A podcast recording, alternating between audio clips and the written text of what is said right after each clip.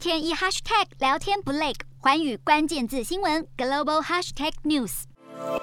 大批民众群情激愤，又是按喇叭丢石块，还在街上点火引爆大火，想示威抗议。以色列人和巴勒斯坦人近来在耶路撒冷暴力冲突连连。日前，以色列警方和巴勒斯坦民众才在耶路撒冷旧城区艾格萨清真寺发生严重冲突，从十五号到十七号就累计了超过一百七十人受伤。现在艾格萨清真寺仍有巴勒斯坦民众在示威抗议，以色列也出动了大批警力来镇暴。